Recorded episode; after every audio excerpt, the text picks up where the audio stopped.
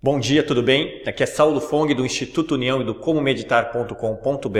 E no episódio de hoje eu quero compartilhar com você uma reflexão do que eu acredito ser uma das maiores crenças limitantes que impedem muitas pessoas de progredir, de se desenvolver, de aprenderem coisas novas. E trata-se da crença de que determinada atividade não é para elas. Eu já ouvi essa crença ser falada por diversas pessoas em diversas áreas. Praticar Aikido? Não, Aikido não é para mim. Yoga?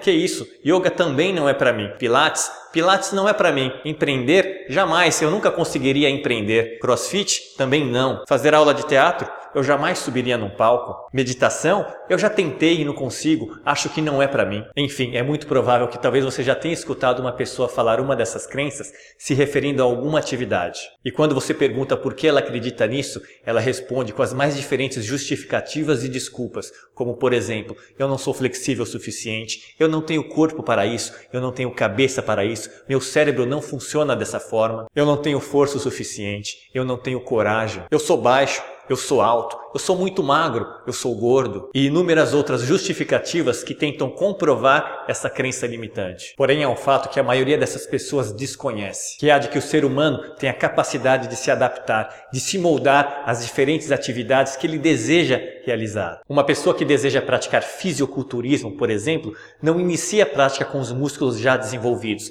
muito pelo contrário, é a prática regular e constante que vai fazer com que os seus músculos se desenvolvam. Uma pessoa também não precisa ser flexível para começar a praticar yoga, mas sim é a prática que vai fazer com que ela se torne mais flexível. Da mesma forma, uma pessoa também não precisa ser calma ou tranquila para começar a prática da meditação, mas sim é a meditação que vai ajudar a pessoa a desenvolver essa capacidade e essa habilidade no seu dia a dia. O nosso corpo e o nosso cérebro têm a maravilhosa capacidade de se adaptar, se moldar e se estruturar para realizar qualquer tipo de atividade. Por isso, o convite que eu tenho hoje aqui a você é que tome consciência de alguma crença limitante que esteja impedindo você de realizar uma atividade que você tanto deseja. E saiba que uma das principais formas de você começar a desenvolver a habilidade que você necessita para realizar aquela atividade é começando a praticar a atividade. É claro que no início da prática é comum você sentir algum tipo de desconforto ou incômodo, afinal você ainda não tem o corpo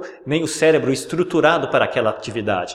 Porém, com a regularidade e a constância dos estímulos, seu corpo e seu cérebro começarão a desenvolver a estrutura necessária e então a atividade vai ficar muito mais fácil e prazerosa. Bom, se você gostou dessa dica ou se ela lhe foi útil de alguma forma, deixe a sua curtida e escreva aqui embaixo nos comentários a sua opinião, que também é muito importante para mim.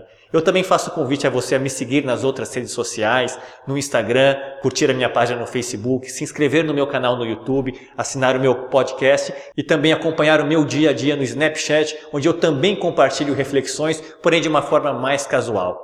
Um grande abraço e até amanhã com o próximo episódio.